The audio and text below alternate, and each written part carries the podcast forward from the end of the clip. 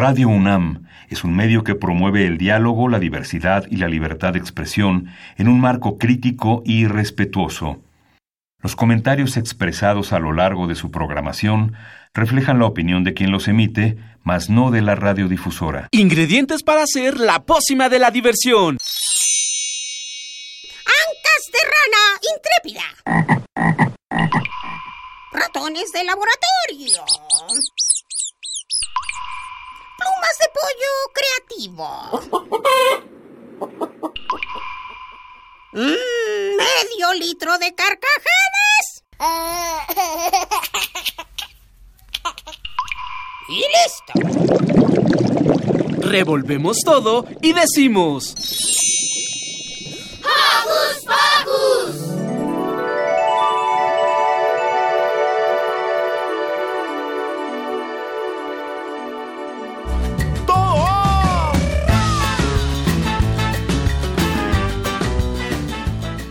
Bienvenidos a un nuevo programa de Hocus Pocus.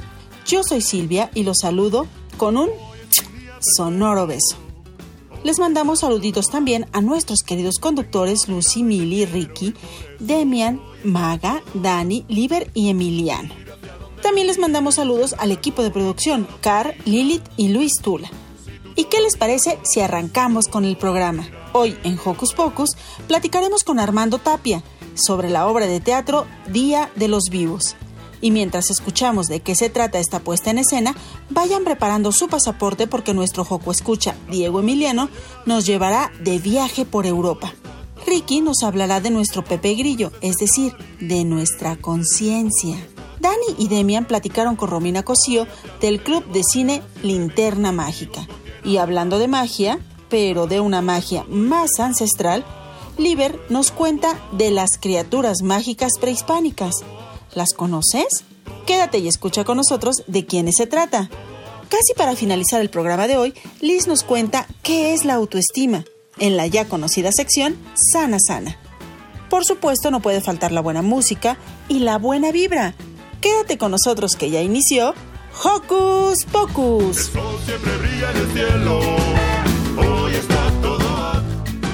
Recuerda que nos gusta saber de ti. Ponte en contacto con nosotros. Puedes hacerlo desde tu tablet, compu o celular.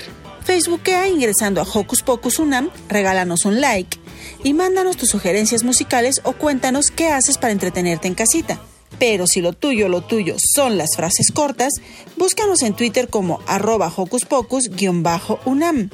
Síguenos y pícale al corazoncito.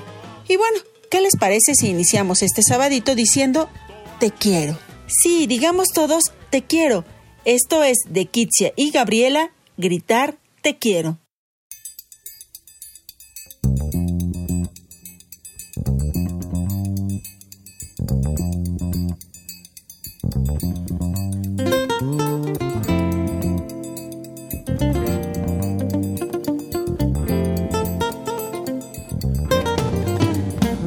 Vamos a sonreír alcanzar. Yo quiero verte así, caricias dibujar.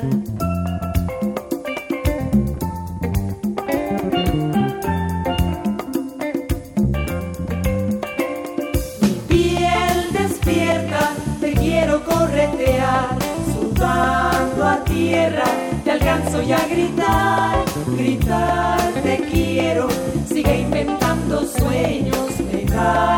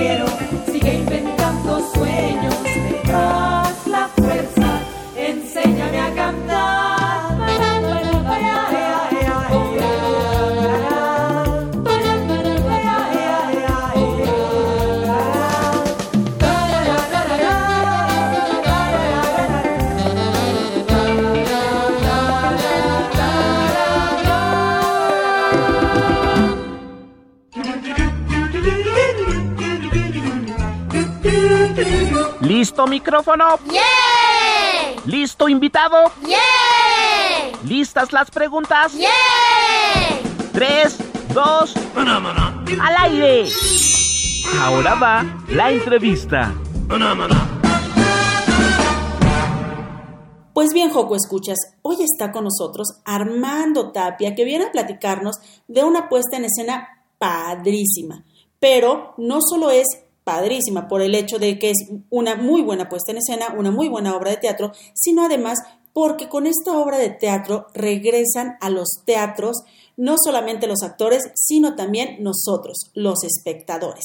Y de todo eso nos va a hablar Armando Tapia, que es actor de la obra Día de Vivos. Bienvenido, Armando. Hola, muchas gracias por, por darnos la oportunidad de hablar con, con el público de todos ustedes, que son muchos y además todos muy interesantes, porque los niños son la cosa más hermosa que hay en este país. Y en el mundo. Sí, claro, por supuesto del mundo. Yo es que del mundo no conozco mucho, pero yo como conozco mi país, pues yo sé que los niños son lo mejor. Eso me encanta. Yo estoy Sí. totalmente de acuerdo contigo, Armando.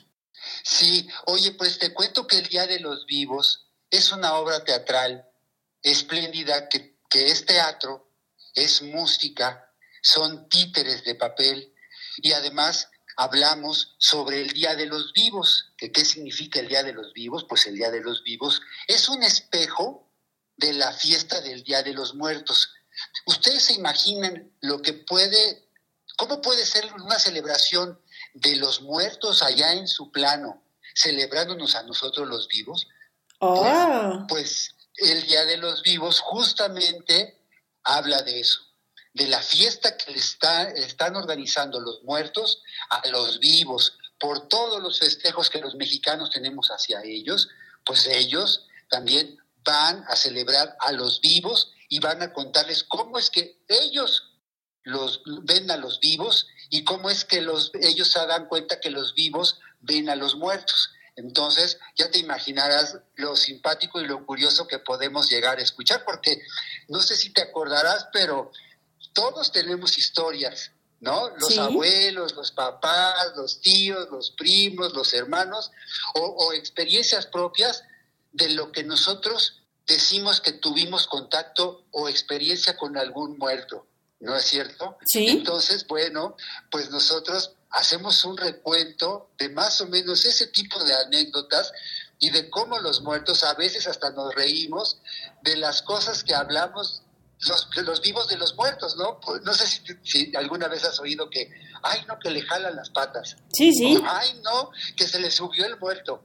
O, ay, no, que, este, que se le apareció en un espejo. O que apareció en una foto. Bueno, pues los muertos hablan de todas esas cosas que a ellos les dan gracia y que obviamente al escucharlos nosotros contarlas, pues no, también nos da mucha risa porque nos damos cuenta que a veces, pues sí, somos un poquito exagerados. Poquito. Entonces, bueno, básicamente eso es. Y además es una celebración, una celebración con música en vivo, con canto, con, con mucho color, con, con- con mucho teatro. Y, este, y además en esta época en que estamos de pronto pues guardados en nuestra casa, es una espléndida oportunidad para, pues para irnos a meter al teatro y además en condiciones óptimas de salubridad y de, y de desinfección del lugar.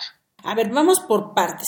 Ahorita nos hablas de esa parte que nos interesa también, pero me gustaría mucho que primero nos dijeras qué es esto de el teatro de papel. Mira, el teatro de papel, el teatro de papel comenzó por ahí eh, en los teatros eh, de, de- de- de la época isabelina, cuando digamos que el, el pueblo, la, la gente más pobre, no podía ingresar a las salas. Entonces afuera había quien vendía esa misma representación que se estaba dando adentro en el teatro, la vendían impresa con la escenografía, con los personajes, en, un pequeño formato. Entonces lo que hacía la gente era comprarlos, que la gente que no podía entrar a las salas, compraba esos, esos pequeños teatritos con, escenografía este, y personajes hechos de papel, y entonces lo que hacían era llevársela a la casa y hacer, y hacer la representación ahí, la contaban la historia, la leían y pues estaba de alguna manera representada.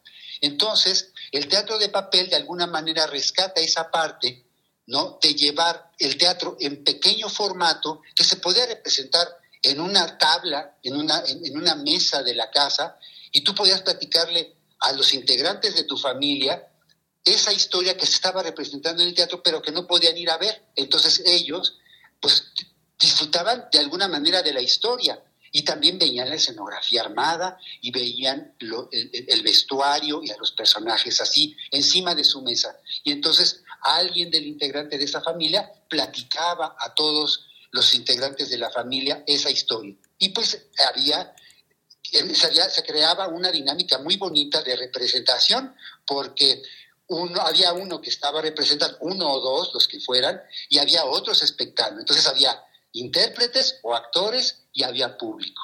Y eso se representaba así. Ahora, se ha hecho ahora una tendencia también a nivel mundial de este tipo de representación. Incluso hay festivales a nivel mundial de este tipo de representación. Entonces, lo que hacen ahora en esos festivales y es juntar de diferentes países gente que represente de ese modo. En este caso, la compañía Facto Teatro tiene gran tradición en ese sentido y este, ahora también no es la excepción. Volvemos al teatro de papel, pero en esta ocasión lo vamos a combinar. Vamos a combinar el teatro convencional con actores, combinado con el teatro de, de papel, que es en esto que les acabo de platicar, pero que también vamos con diferentes tamaños que nosotros llamamos formatos. Formato pequeño, que es como el que te acabo de decir, en formato mediano, que es mitad de nuestro cuerpo, y en gran formato. Entonces, pues es un acercamiento también un poco para ver qué es el teatro de papel. La verdad es que se antoja muchísimo justo conocer qué es el teatro de papel, cómo interactúan cuatro actores en escena con el teatro de papel y además la música en vivo, la música de Ernesto Anaya que nos dice que es la composición especial para esta obra de teatro. Cuéntanos un poquito, por favor. Sí, el maestro Anaya es un reconocido músico mexicano y eh, de gran prestigio y él eh, tuvo tuvimos la fortuna de contar con su trabajo. Él hace música original eh, que nosotros interpretamos con dos instrumentos, con ukulele y con guitarra. Son cuatro piezas del maestro Anaya. La, la, la primera de ella es un guapango, la, la, segunda de ella es, un, es, es, es, una pieza ranchera mexicana. La tercera pieza es un reggae. Curiosamente es un reggae que digo que se, ahorita estamos hablando de guapango, este, se brinca un poquito y al final este, le tocamos un son. Entonces, bueno, pues nosotros estamos este, eh, tocando, tocamos solamente dos piezas, la primera y la última, y las otras van grabadas con arreglos del maestro Anaya. La letra es de Antonio Cerezo y bueno, pues nosotros las cuatro piezas cantamos. Los cuatro actores que participamos en la obra cantamos. Entonces, pues está bien rico porque mira, de pronto oyes algo movidito, de repente oyes algo muy sentido, de repente oyes algo muy sabroso para bailar. Entonces, pues digamos que el espectáculo en ese sentido es muy completo. Justamente Antonio Cerezo es parte de estos cuatro actores que se representan Alejandro Benítez, Sofía Sanz y tú, Armando Tapia. Armando, cuéntanos ahora en dónde se están presentando, porque ustedes se estrenaron el mes pasado, el 19 de septiembre, ¿correcto? Así es. Está, comenzamos justo el 19 de septiembre y vamos a estar hasta el día 25 de octubre. Estamos todos los sábados a la una de la tarde en el Teatro El Milagro. El Teatro Milagro está en la calle de Milán, número 24, en la colonia Juárez.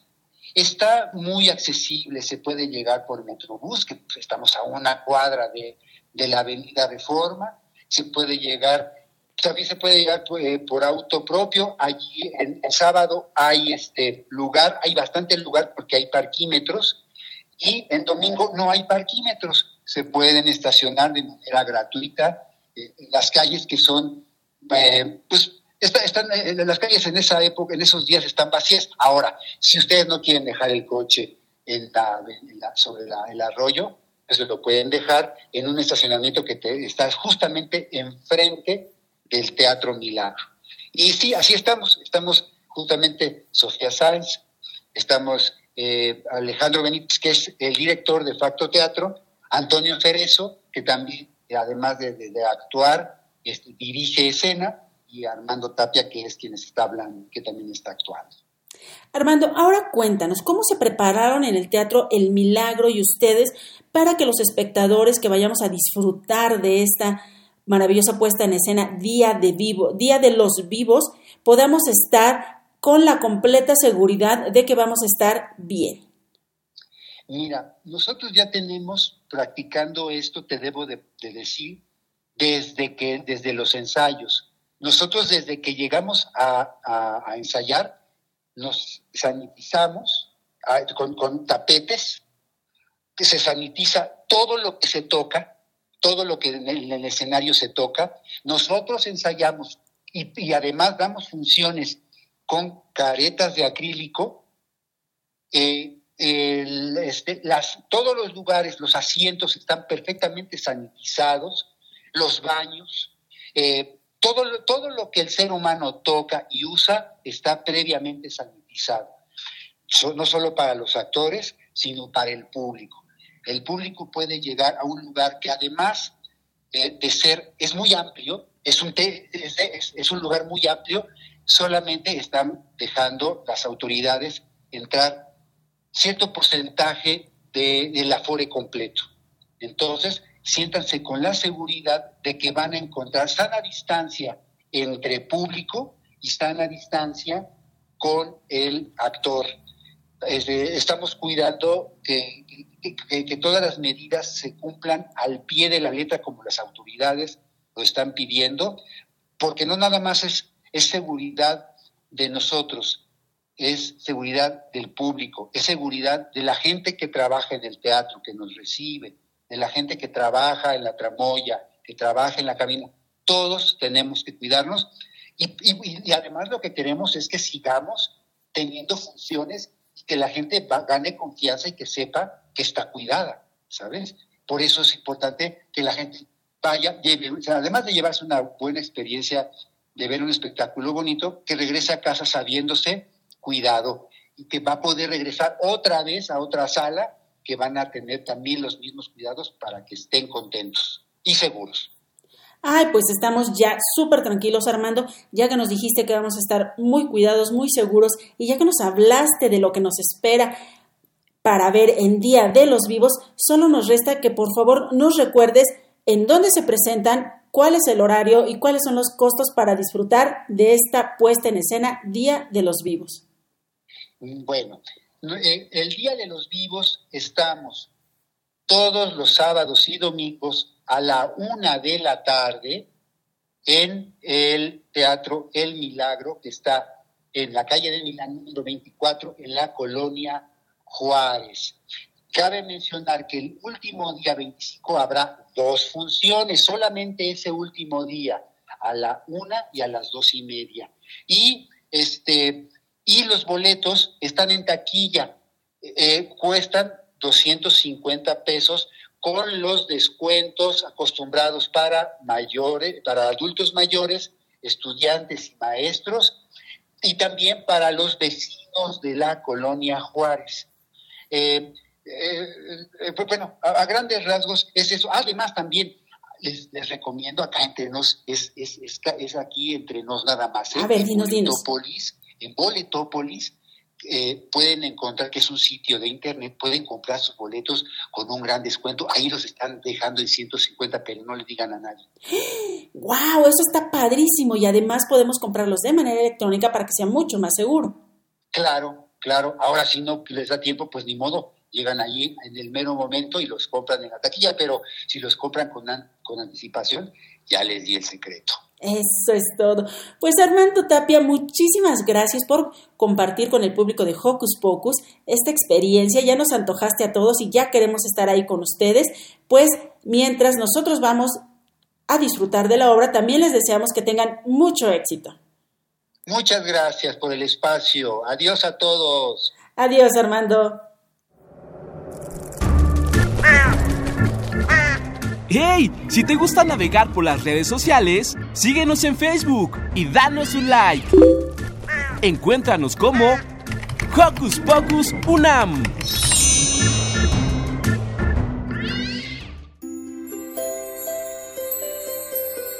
Hola, soy Emiliano, de 11 años, y me siento un poquito triste porque pues la gente se enferma y yo no puedo salir allá con mis amigos, pero también me siento feliz porque pues descanso, juego play, o leo, o hago ejercicio de matemáticas, o de ciencias, o dibujo. Al final, pues no me siento ni triste, ni contento, ni neutral, sino que más bien me siento como en mi burbuja, por así decirlo. Bueno, soy Diego Emiliano y me despido.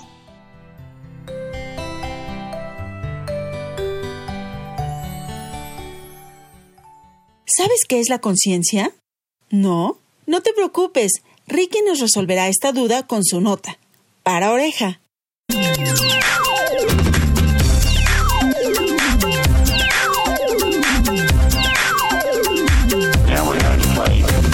Hola amigos de Hocus Pocus, soy Ricky y me da mucho gusto estar aquí. Les preguntaré. ¿Ustedes alguna vez se han preguntado qué pensamos o por qué recordamos? Bueno, pues esto es gracias a la conciencia. La conciencia es el conocimiento del ser humano. Esta nos ayuda a discernir entre el bien y el mal, a recordar, a razonar, a hablar y a actuar. Sin ella, no seríamos lo que somos hoy. Los animales tienen conciencia, pero esta está subdesarrollada, así que se le denomina instinto. Su instinto les permite seguir instrucciones y emitir sonidos, pero no pueden hablar ni pensar. La conciencia en los humanos se desarrolla entre los primeros cuatro años de edad, en la parte prefrontal del cerebro. Comenzamos a tener conciencia a partir de los dos años. Esta se termina de desarrollar a los cuatro. Pero para algunas personas este proceso tarda más y por eso no logran hablar o pensar bien. Esto origina algunas enfermedades. Un dato curioso es que la conciencia ha sido investigada por los científicos por más de 150 años. Bueno, espero que hayan descubierto un poco más sobre este proceso, sobre qué es la conciencia y por qué hay que valorarla. Nos vemos. Hasta la próxima. Adiós.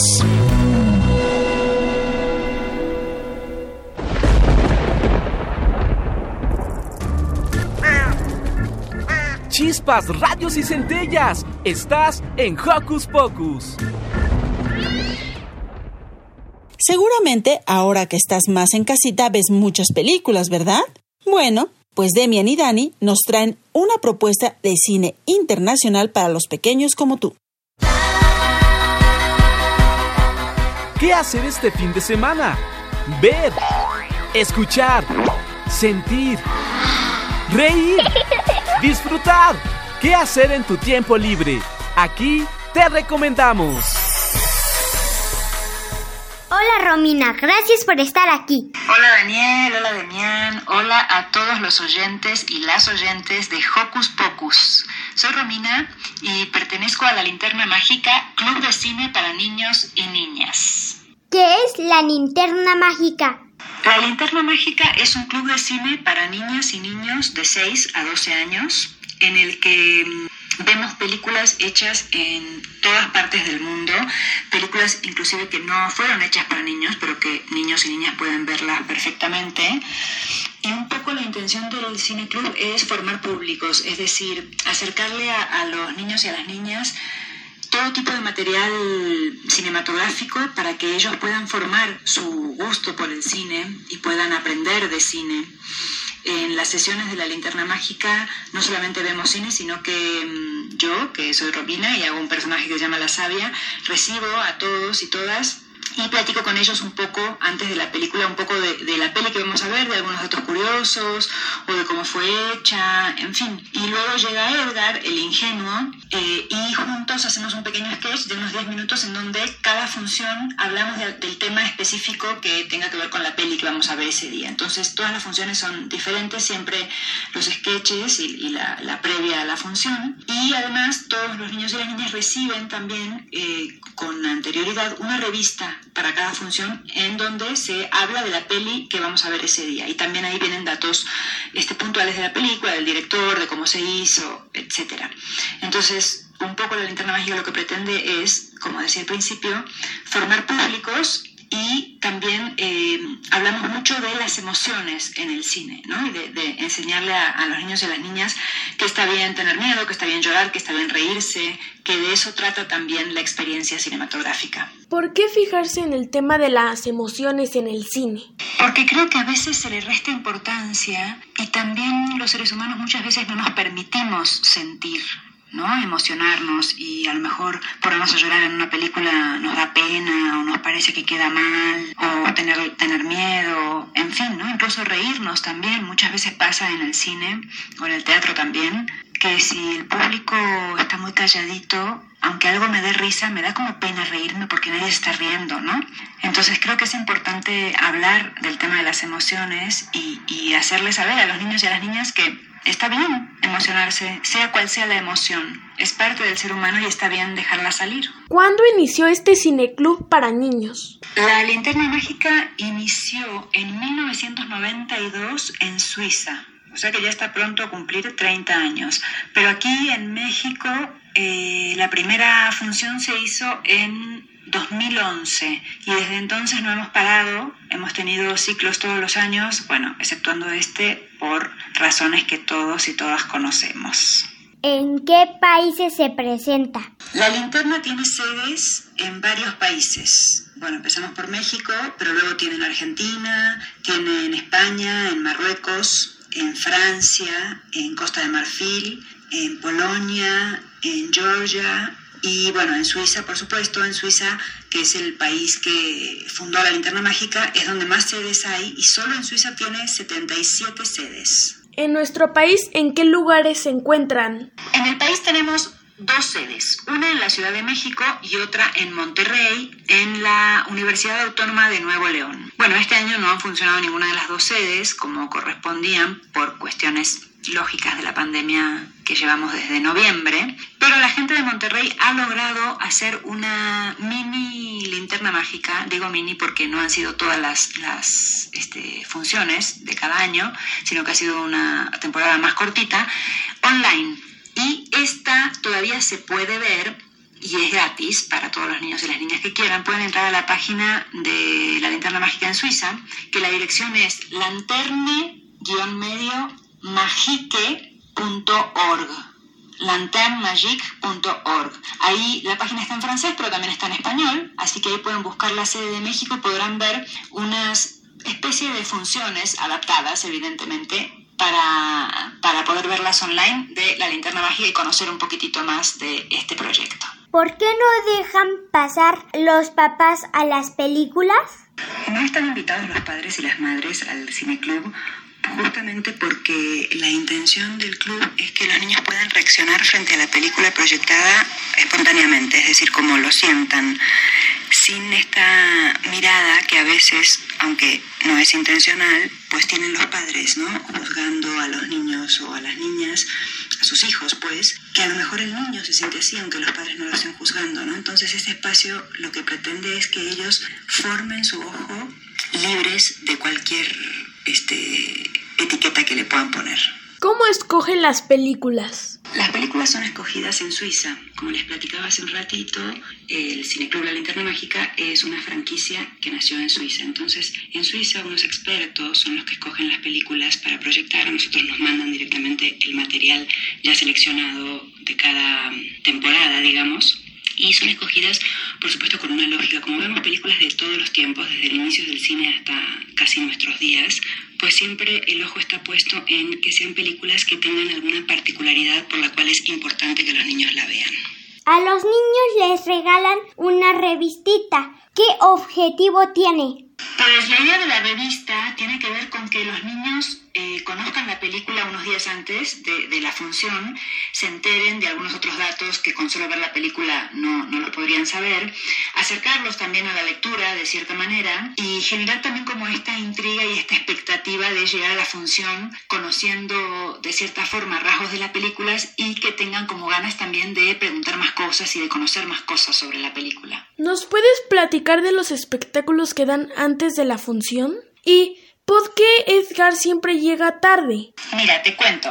La función consta no solamente de la proyección de la película, sino de tres partes. La primera parte es eh, que yo, la sabia, recibo a todos los niños y a las niñas y platico un poco con ellos acerca de la peli que, que vamos a ver. Como ellos ya leyeron la revista, pues ya tienen un poco de conocimiento, entonces les cuento algunos otros datos curiosos, de repente ellos preguntan alguna cosa, etc.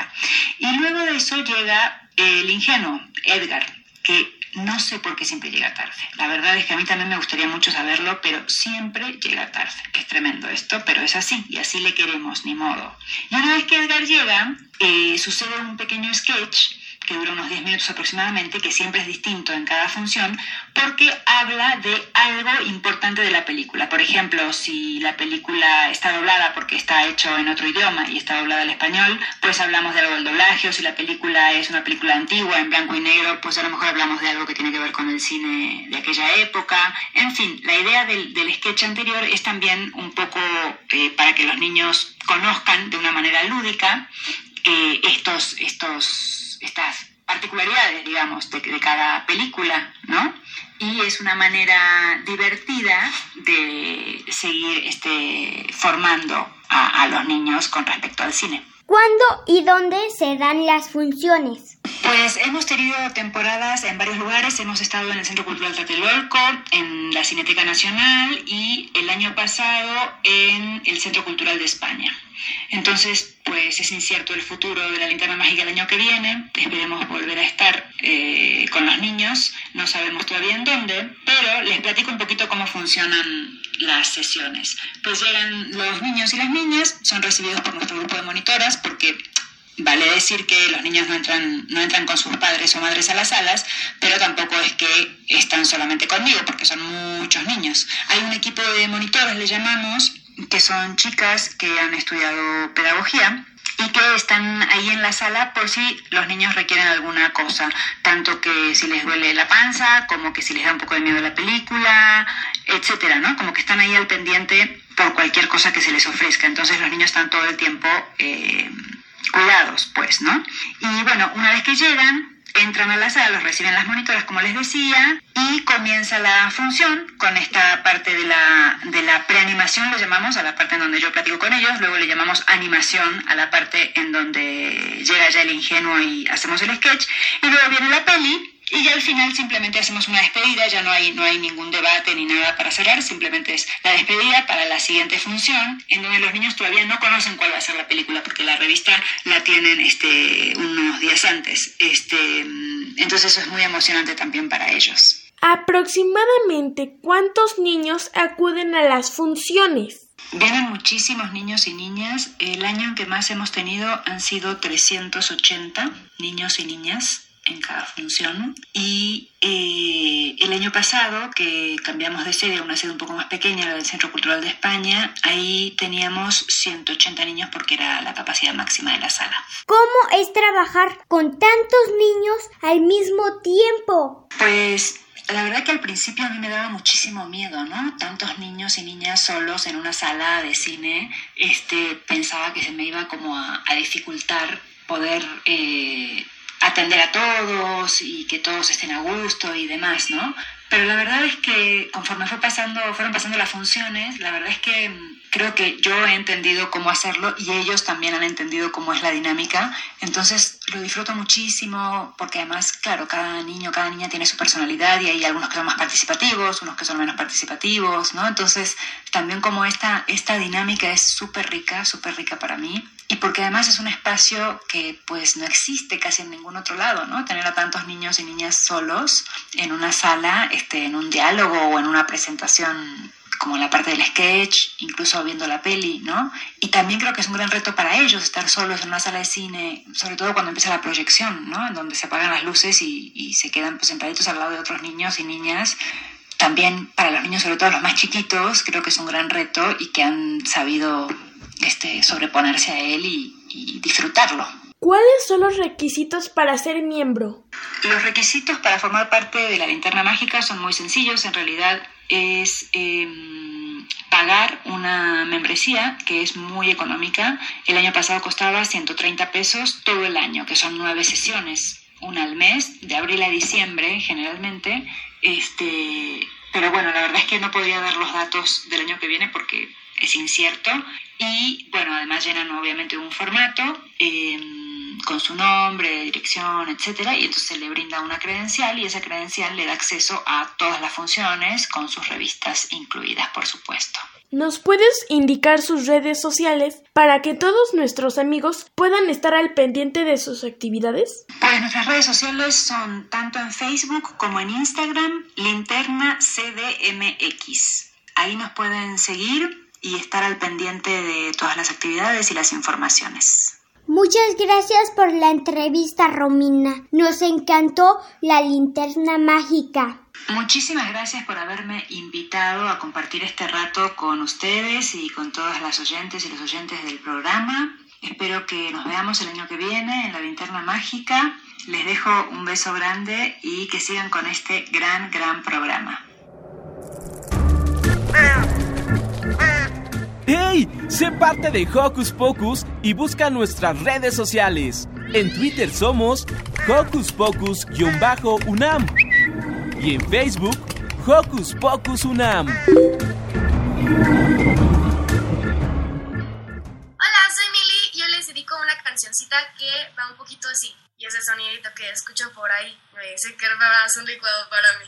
Y ese sonidito que escucho por ahí dice que preparas un licuado para mí. Y ese sonidito que escucho por ahí me dice que preparan un licuado para mí. Y ese sonidito que escucho por ahí me dice que preparan un licuado para mí. La licuadora,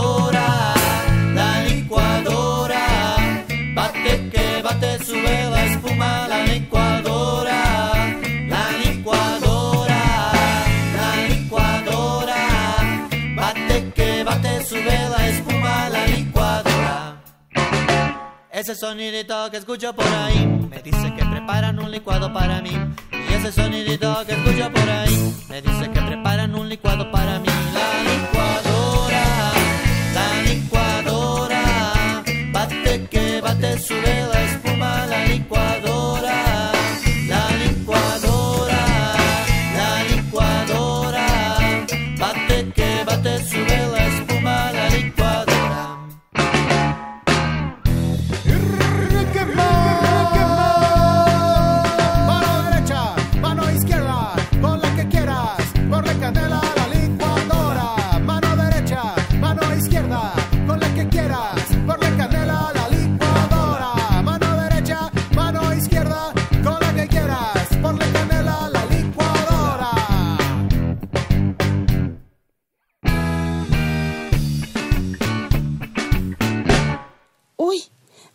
vueltas por bailar la licuadora, creo que nos hemos transportado al otro lado del mundo.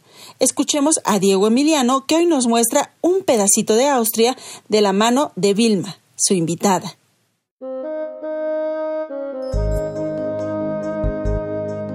Platicaremos con nuestra amiga Vilma Himmel Freundpoina, que vive en St. Anton am Albert, Austria.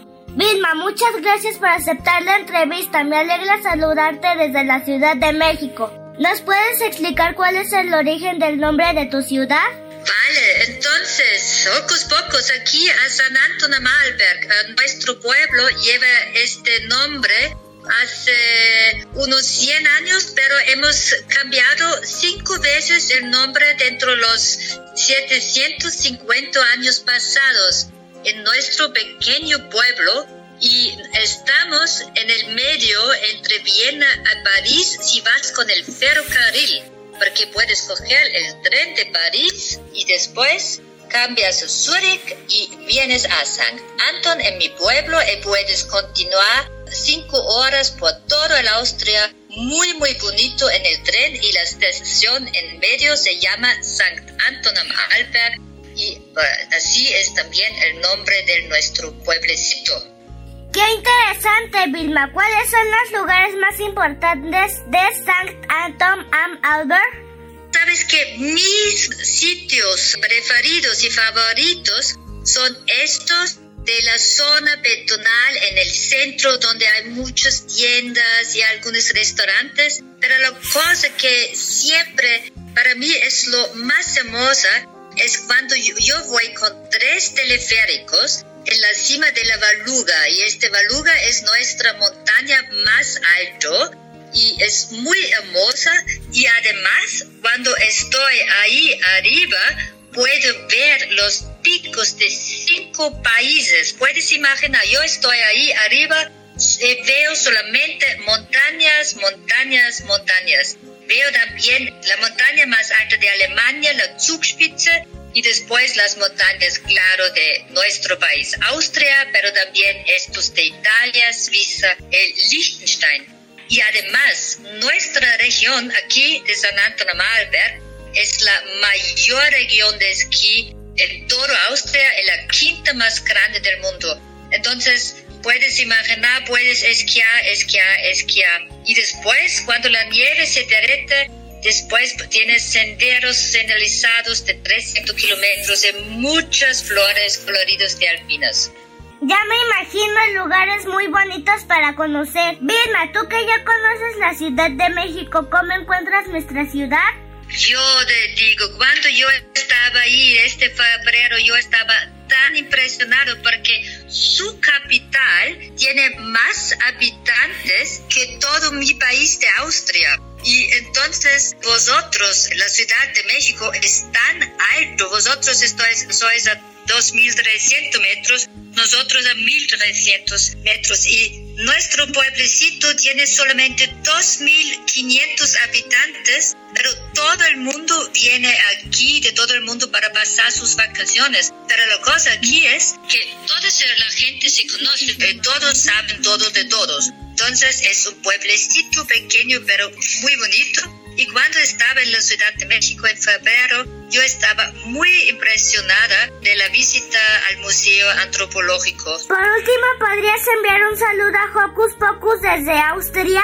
Claro, con placer. Yo le digo todos mis mejores saludos a todos los oyentes de este programa en México desde San Anton am Arlberg, el pequeño pueblo tirolés en Austria. Para Hocus Pocus, Diego Emilio.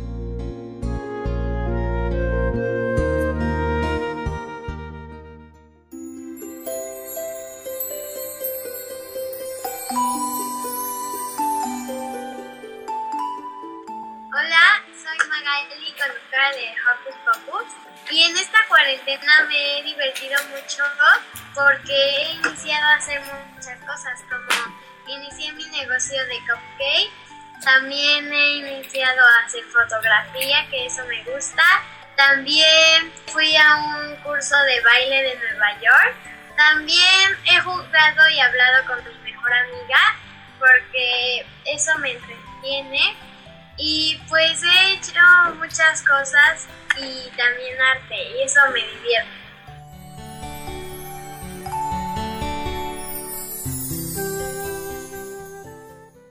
Hace muchos años, en nuestro país, habitaban unas criaturas míticas, muy misteriosas. Liber nos cuenta más de ellas. Son misteriosas. Son monstruosas. Son divinas. Son las criaturas prehispánicas mexicanas. Hola amigos de Hocus Pocus, soy Liber Nahuali. Hoy les platicaré sobre algunas criaturas de la mitología mexicana prehispánica. Nuestro primer monstruo ganó la competencia de comida monstruosa. Es nada más y nada menos que... Zipatli o lagarto negro, una criatura mitad pez, mitad cocodrilo, que habitaba en el océano primigenio. tenía 18 cuerpos que al juntarse eran adornados por bocas con las que saciaba su infinita hambre. Ah, sí, por poco se me olvidaba. Los dos hermanos, Quetzalcoatl y Tezcatlipoca, para crear el cielo, fueron a cazar al Zipatl. Cuando lo cazaron, lo cortaron en dos partes. Una de ellas fue el día y la otra fue la noche. Nuestra segunda criatura ganó un espacio en la Asociación Devoradora de Almas. Y se trata de... Ishpushteki. Cara rota. Era una de las cuatro deidades de la muerte. Se representaba como un ser con pies de águila. Y los antiguos mexicas pensaban que Ixpusteki vagaba todas las noches para sorprender a los viajeros solitarios. Nuestra tercera y última criatura fue nominada al premio Conoce tu futuro. Y se trata de... Cuatescatl. Esta criatura tenía el tamaño de una paloma y en su cabeza tenía un espejo. Su plumaje era azul y blanco. Se dice que los Cuatescatl nadaban en las lagunas de Anáhuac y cuando se sumergían en ellas se convertían en brasas resplandecientes que iluminaban las profundidades de aquellas lagunas. De las Cuatescatl también se dice que quien se contemplara en el espejo de su cabeza vería su futuro. Era una máquina para ver el futuro. Futuro. Soy Liber Nahual y estos fueron los monstruos del mundo prehispánico mexicano. Nos escuchamos pronto.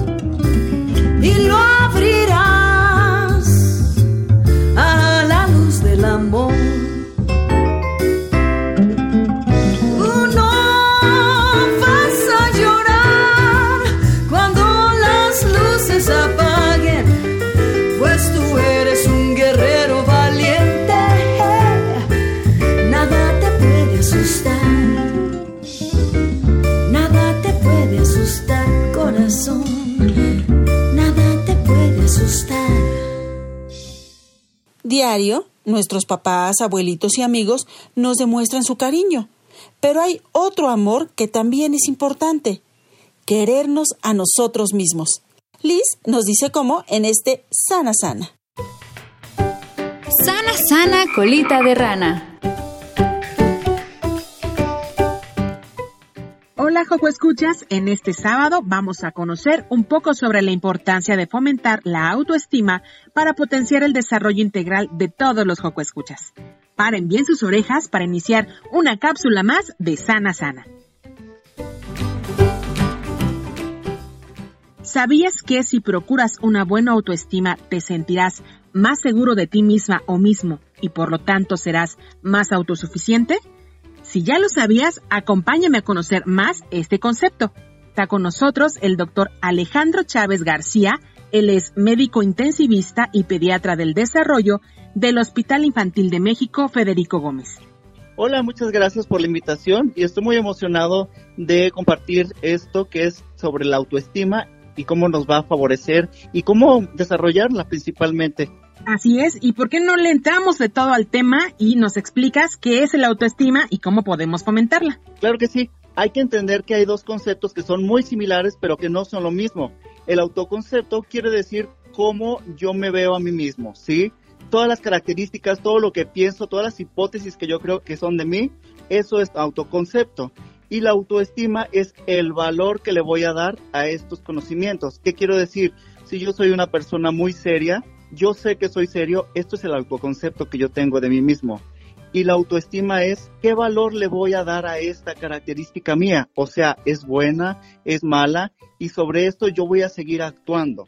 Entonces, es muy importante cómo favorecer lo que es la autoestima. Por ejemplo, es la manera en que yo me voy a sentir, es la manera que yo voy a actuar.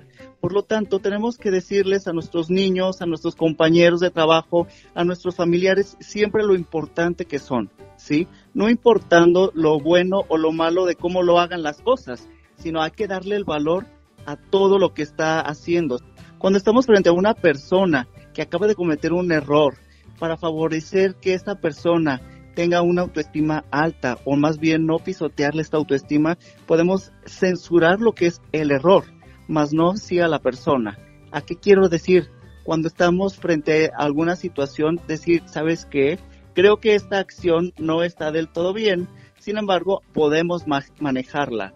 A diferencia a que si le decimos a esta persona, mira, qué torpe eres, lo acabas de hacer, me acabas de arruinar el trabajo. Entendemos la diferencia, espero. Hay que tratar de interpretar lo que son las limitantes, por qué las personas se sienten mal, por qué creen que ellos hicieron mal o qué los está llevando a cometer errores.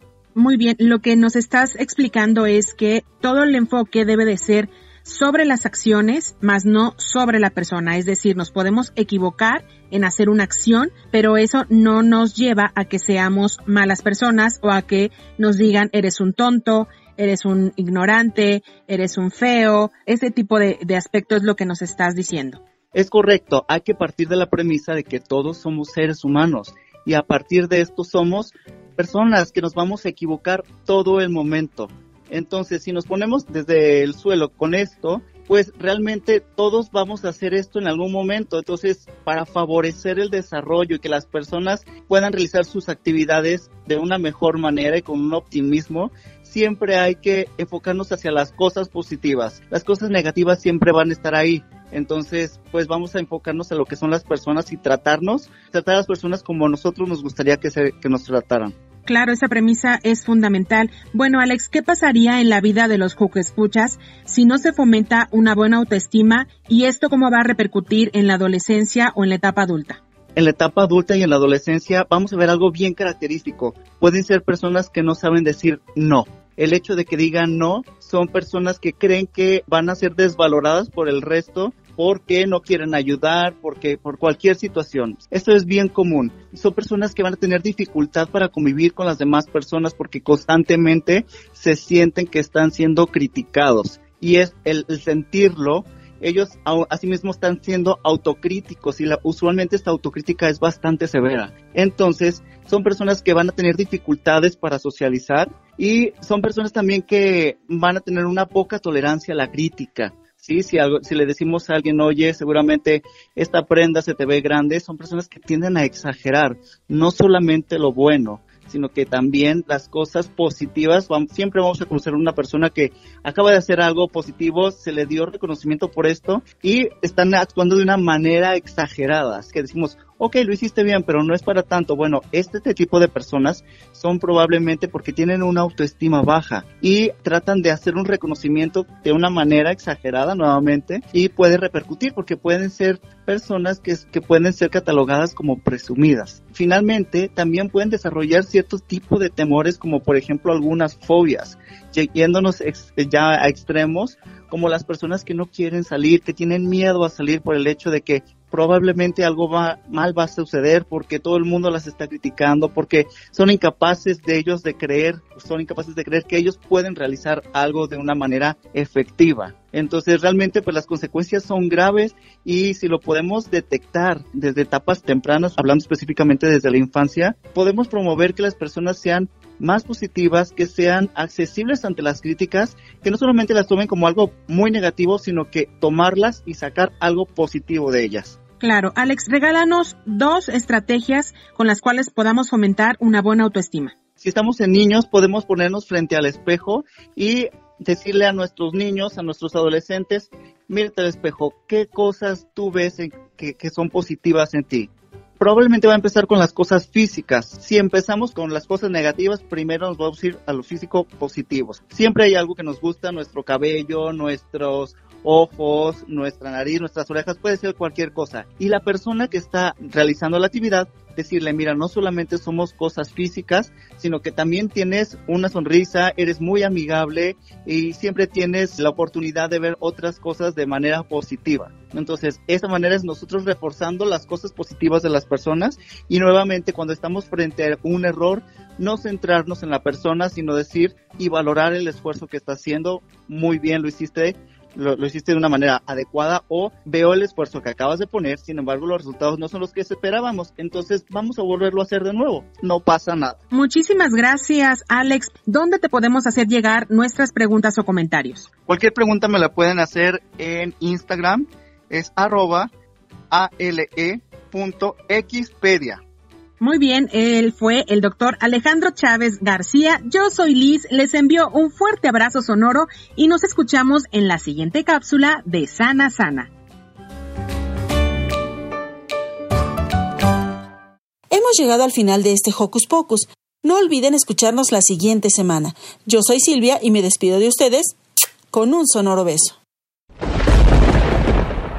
Radio UNAM presentó el espacio donde las niñas y los niños usan la magia de su imaginación.